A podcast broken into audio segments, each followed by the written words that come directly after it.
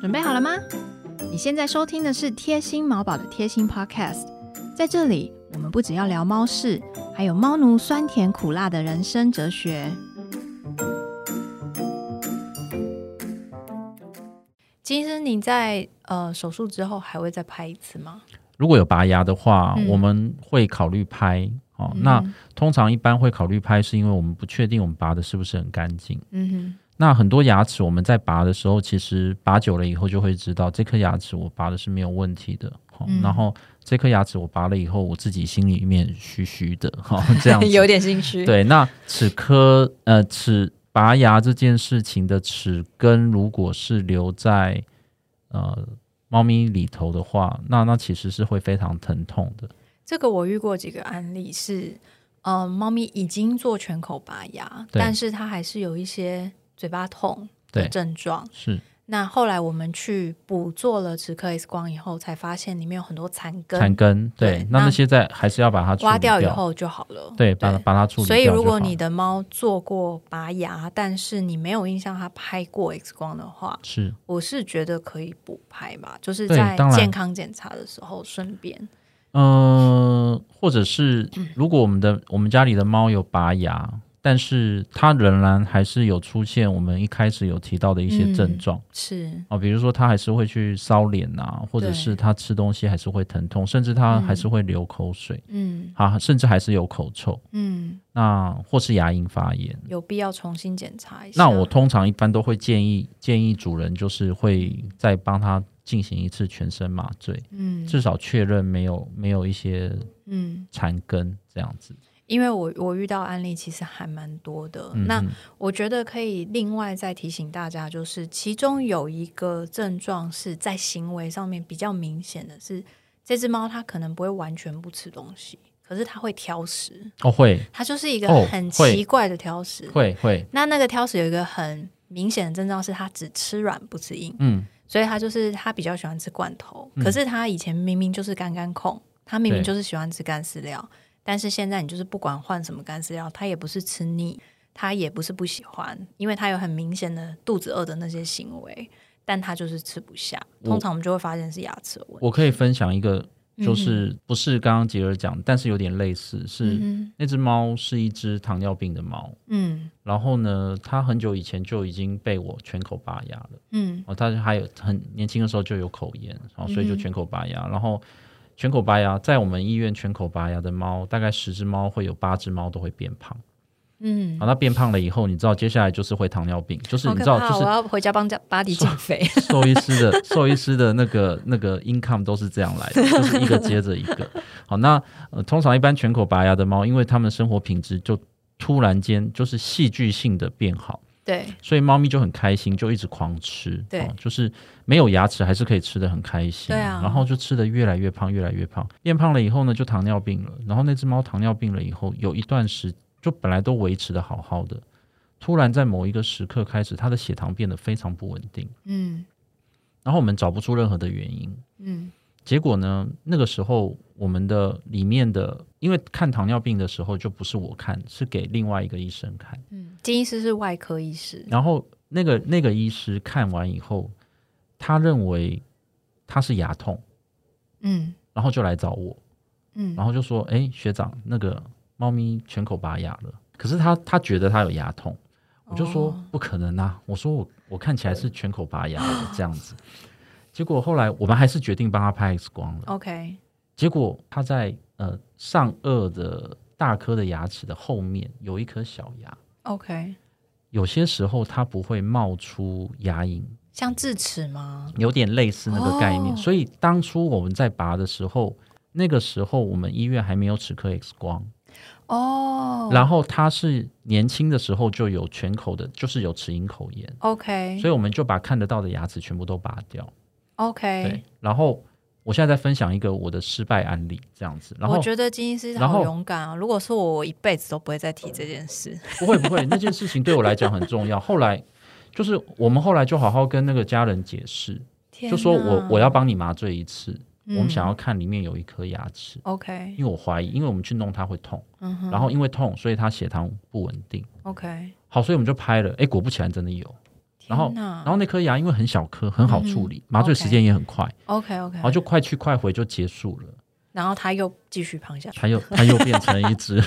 血糖稳定的胖猫这样 子哦，。血糖稳那就好 。对然后 OK 所以我觉得，那我觉得再回到这件事情来看的话，那还是一样是齿科 X 光的重要性。对啊，对，就真的。就是就是这个部分其实所以是很金医重要师的用他自己血淋淋的案例告诉大家，连他都会犯这种错误。我们我们在没有齿科 X 光的时候，就是用目视的方式毕嘛，竟我们人是肉眼，所以我们看得到的东西就是看得到的。啊对然后，嗯，所以我们我们偶尔还是会接到有一些从别的医院转来，然后就是嗯看说，诶，他的现在怎么，诶，做完一次的齿科治疗，怎么还是这个样子？真的那很多哎、那那在补拍了以后，就会发现有一些蛛丝马迹这样子。所以我非常推荐大家，就是如果你有我我刚才讲的那些，尤其是挑食的行为，真的你已经测试过好多食物，然后你真的觉得你的猫是恶魔那种，通常真的不是它故意的，它应有该可都能有不舒服，有可能齿科是一个我们要，或者先不能排讲除的原因。不能讲有可能，而是我觉得我们应该可以先考虑要排除掉对齿科的部分。对我确实也是这样觉得。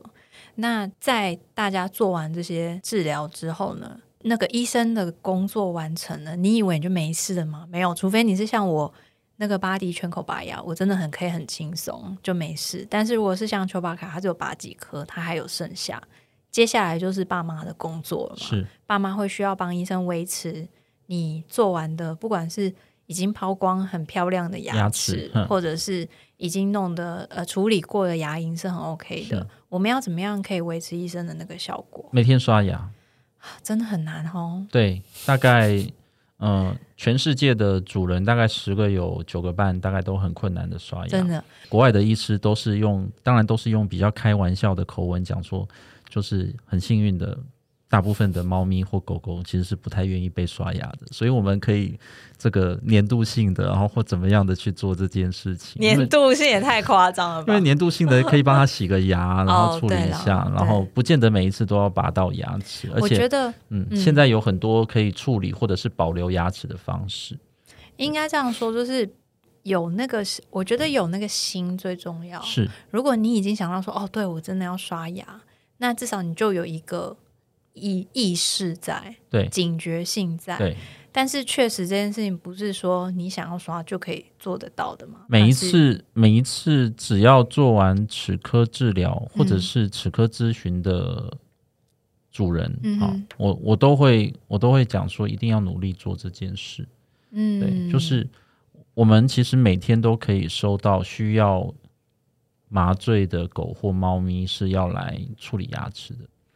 但是我觉得它是可以被拉长的，也就是说，嗯我我可能原本一年一次的，可以变成两年一次，甚至是变成三年一次。对，丘巴卡就是三年洗一次，那我只要可以刷牙，我就不用麻醉，那何乐而不为？所以代表说，如果猫咪是可以每天刷牙，其实它就可以不需要每年都洗牙。我认为是这样，除嗯非它有一些额外的问题。所谓额外的问题是，我们用刷牙的方式可以避免的是牙结石，是，避免牙结石累积过多所产生的牙周病或者是细菌感染的问题。是，牙吸收不会因为我们刷牙就不存在，因为牙吸收是一个特别的一个过程，或者是它嗯嗯嗯免疫系统异常所导致的状况，或者是有一些免疫系统异常所导致的齿龈发炎或齿龈口炎。嗯哼哼但是因为其实有很大比例的部分是属于牙结石引发的牙周病，是，所以刷牙这件事情，我认为还是有其意义。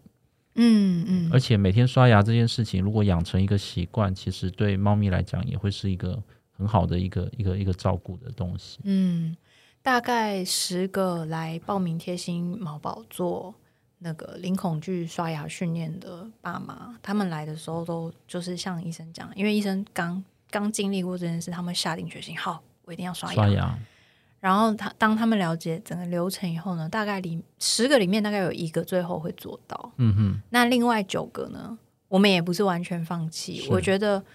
在刷牙过程当中，最重要的一件事就是，至少你要先跟你的猫的互动感情变好。对，对，那那你终究有一天会有办法。这就是我刚刚说的。哦可以做我觉得，我觉得它可以养成一个一个互动的良好的关系。这件事嗯哼哼，也就是说，我们透过刷牙这一件事情，其实可以更加强我们的 bonding，加强我们的连结。就现在用连结有点有点 有点尴尴尬，尬，可是我觉得就是就是那个，我觉得那个关系啦， 关系对的了。晋感晋升，情对我觉得是这件事情。但前提就是你的你要怎么开始这件事，就是如果你把这整个流程变得很痛苦的话，我常常把小时候嗯爸妈教我们怎么刷牙这件事情，嗯，比喻给家长听，就是你回想一下你的爸妈是怎么开始让你刷牙，有一些爸妈是规定你一定要去刷牙嘛，那小孩有很多时候会爸妈没在看，他就没在认真刷，因为这件事就是一个任务。可是如果爸妈把这件事情变成一个全家人一起刷牙，或者甚至是在玩乐啊，然后有一点就像刚刚医生讲的 bonding 这种对建立关系的这种过程的话，对小孩来讲，它是一个回忆。对，那对他来说，他就会很期待这件事情。所以我觉得，其实大家可以从这个角度去切入。就是我如果要讲到刷牙，它已经是一百分的东西，有一点难。对但是如果我退一万步，回到你最初的原点，如果你可以跟你的猫感情变好一点，对那也许它就会慢慢的可以接受这件事是。那你再去着手去想，你要怎么样用适合你们的方式去刷牙。通常我都会建议不要急啦。对啊，通常因为它不太可能一次就到位。嗯，对啊，很多很多主人都都会问说，诶，那是不是每天要刷？那我你就就会我就一会年可以说，刷到一次就不错。我就会说，按照标准，就你就看你每天会刷几次牙。其实理论上你的猫也需要这样刷牙嘛。然后后来就会有人问说，那里面要刷吗？对，那我就说， 我们先从外面试试看 吧。你先从最简单的开始刷嘛。门牙、犬齿对啊，先，或者甚至我我常常跟家长说，你就把它分成嗯上面三个部分，对下面三个部分，对那我们就是六块嘛。对嗯那你今天可以刷右边，明天刷中间，后天刷左边，是等到它都很 OK，你再一加二、对一加三这样子，慢慢都来循。序渐进。对对对对，但我觉得那个过程当中可，还是可以，就是有一些获得啦。我觉得跟自己的猫互动的过程最重要的是家长的心态，是你不要觉得你在很痛苦的做一一件事情，或者是压力很大、很焦虑之类的。对，会如果如果会把它当做是一个这个 mission impossible 的话，我觉对得啊就会比较辛苦一点。真的猫也会对躲着你，那就那就干脆一年来找我一次，比较快啊、对，我也对觉得对还可以顺便剪指甲，对， 平常剪不到。可以顺便剪指甲。然后，但是如果真的有完全没有办法可以刷到牙的爸妈，会想知道现在有什么口腔喷剂，还有呃什么牙龈，那叫什么啊？啊我前阵子有看到齿意识吗？哎，口意识，对我们没有厂商赞助哦，我没有嗯我讲出来我才发现这件事，它是一颗有点像药丸的东西，然嗯后它好像宣称吃下去就可以减少牙结石。现在对于齿科牙牙龈方面的保健食品嗯或者是产品有很多。那现在其实，在国外有一个单位哈、哦他们叫做兽医口腔健康委员会，然后、嗯嗯哼英文的简称叫做 VOHC。嗯，那他们已经有有有一些这个很既定的一些检检验方式，啊，嗯不管是在产品的部分啊，比如说我们可能有像狗狗的话，就有所谓的洁牙骨啊，对，就啃洁牙骨。那猫的话，可能有一些啊、呃外用的一些喷剂，或者是涂的，或者是啊、呃牙刷啊、嗯哼，或者是这个里面的呃配搭配使用的一些呃这个清呃洁齿液嗯。这些东西，它们其实都有经过一些认证。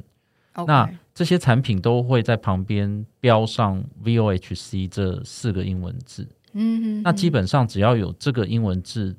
这几个这这个这个认证的部分的产品，嗯那我们应该就可以，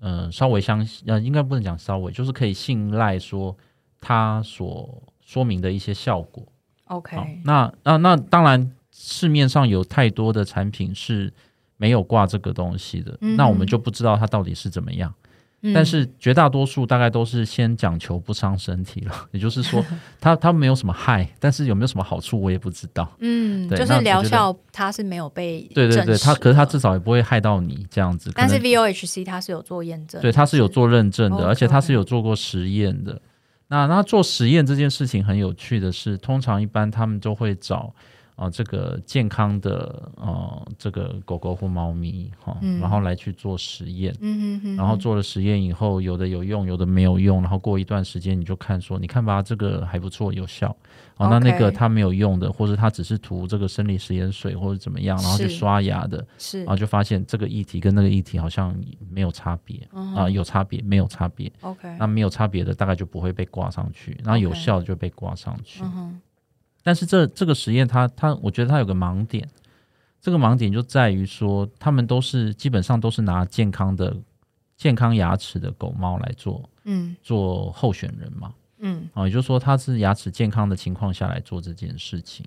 可是你知道，就是呃，我想应该是绝大多数的猫咪，它的牙齿如果已经有出现状况，特别是牙结石呃累积的等级非常的高，嗯那你大概拿什么东西弄都没有办法啦。嗯，对，也就是说，它有说可以减少牙菌斑的生成，是，它有说可以控制牙结石的形成，嗯可是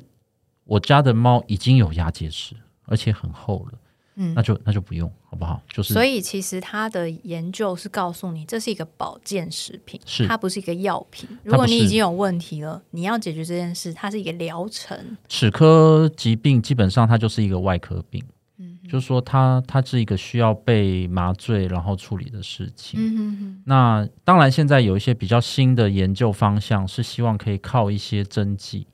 或者是靠一些药物啊、嗯去做一些的控制，嗯，但是现在目前都还在研究的阶段了解，或许有机会我们可以再深入一点的讨论这个部分。嗯，但是绝大多数我们在讲的就是属于这种一般性的 general 的普遍嗯普罗普罗大众猫嗯会碰到的，其实通常齿科疾病都应该都是外科病，也就是说嗯嗯我们要处理的，其实都一定是会就是要戳戳它啦，要嗯缝起来啦，嗯嗯或者是要填一些东西啦，才然会有后做一办些法事解情。决的。对，或者是我们在牙科诊所会听到会有那种那个砖头的那个转速的声音，这种嗯嗯嗯那种、哦对那种酸声音起的来啦了，嘿，感对觉那种那种声音哈，啊就是对我们来讲，我们都会觉得那些这些东西都是它才是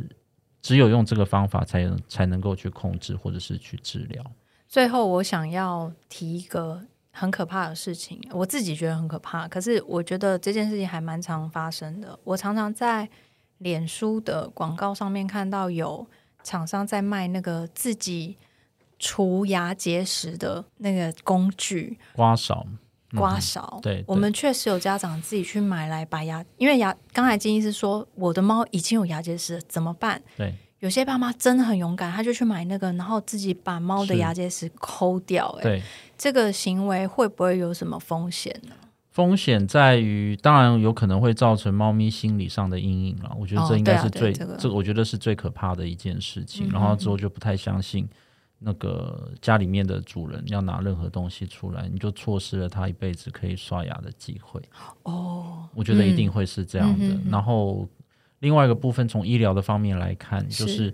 呃，刚刚我有讲到有用冰山作为那个例子嘛，嗯啊也就是说，嗯嗯其实我们看到的牙结石只是表面而已。嗯其实牙结石它会透过牙龈往牙根的方向慢慢的去累积，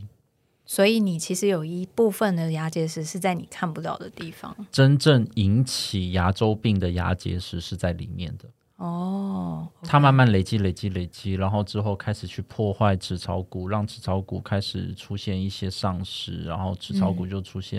然后这个牙根就开始露出。嗯然而这个时候牙龈可能还包覆在外面，嗯，那我们应该很难或很少会把尖尖的东西伸到牙龈肉里面，你不要再说了然后一，直去抠它。 我觉得他们有然后可能会哦。，对，去去抠它这样 子。但是嗯呃猫不会让你这样做。没，错，所以所以基本上做这件事情是被全世界的兽医师有明令禁止的，因为其实有很多，其实不是只有台湾，全世界大概都有号称可以用无麻醉洗牙。对，前阵子很流行、欸，这不是只有台湾有，美国也有，欧洲也有，就这是是一个不符合动物福利的做法。老美老欧他们都都都碰过这个状况，嗯那所以嗯他们都他们都有这样的专科医学会，他们也都公开的发表有一些的声明，嗯哼，就说这不是这不是对动物好的一个做法。我想可能是因为人类洗牙的时候是醒着的，所以我们会以为这样子是一个终极的是目标。对但是其实对动物来说，他们不能理解正在发生什么事，所以那个在心理上面的创伤其实我们不蛮会深，的我们不会去帮狮子或老虎在没有麻醉的情对啊，况你下，可以试试看。 对，去去帮它把牙结石抠掉嘛。好，对那可能，所以我们也不能不能说，因为猫咪或狗狗它可以逆来顺受，我们就做这件事情。况且，嗯先不讨论它心理上面的部分，就是健康而言，是我们的帮助也是有限。嗯哼哼，所以其实我觉得还是让医生处理对，比较，嗯，所以这个跟跟人类做比较这件事情是是不能够这样子拿来做比较，嗯，因为我们的医疗，疗方式就是不同。嗯，了解。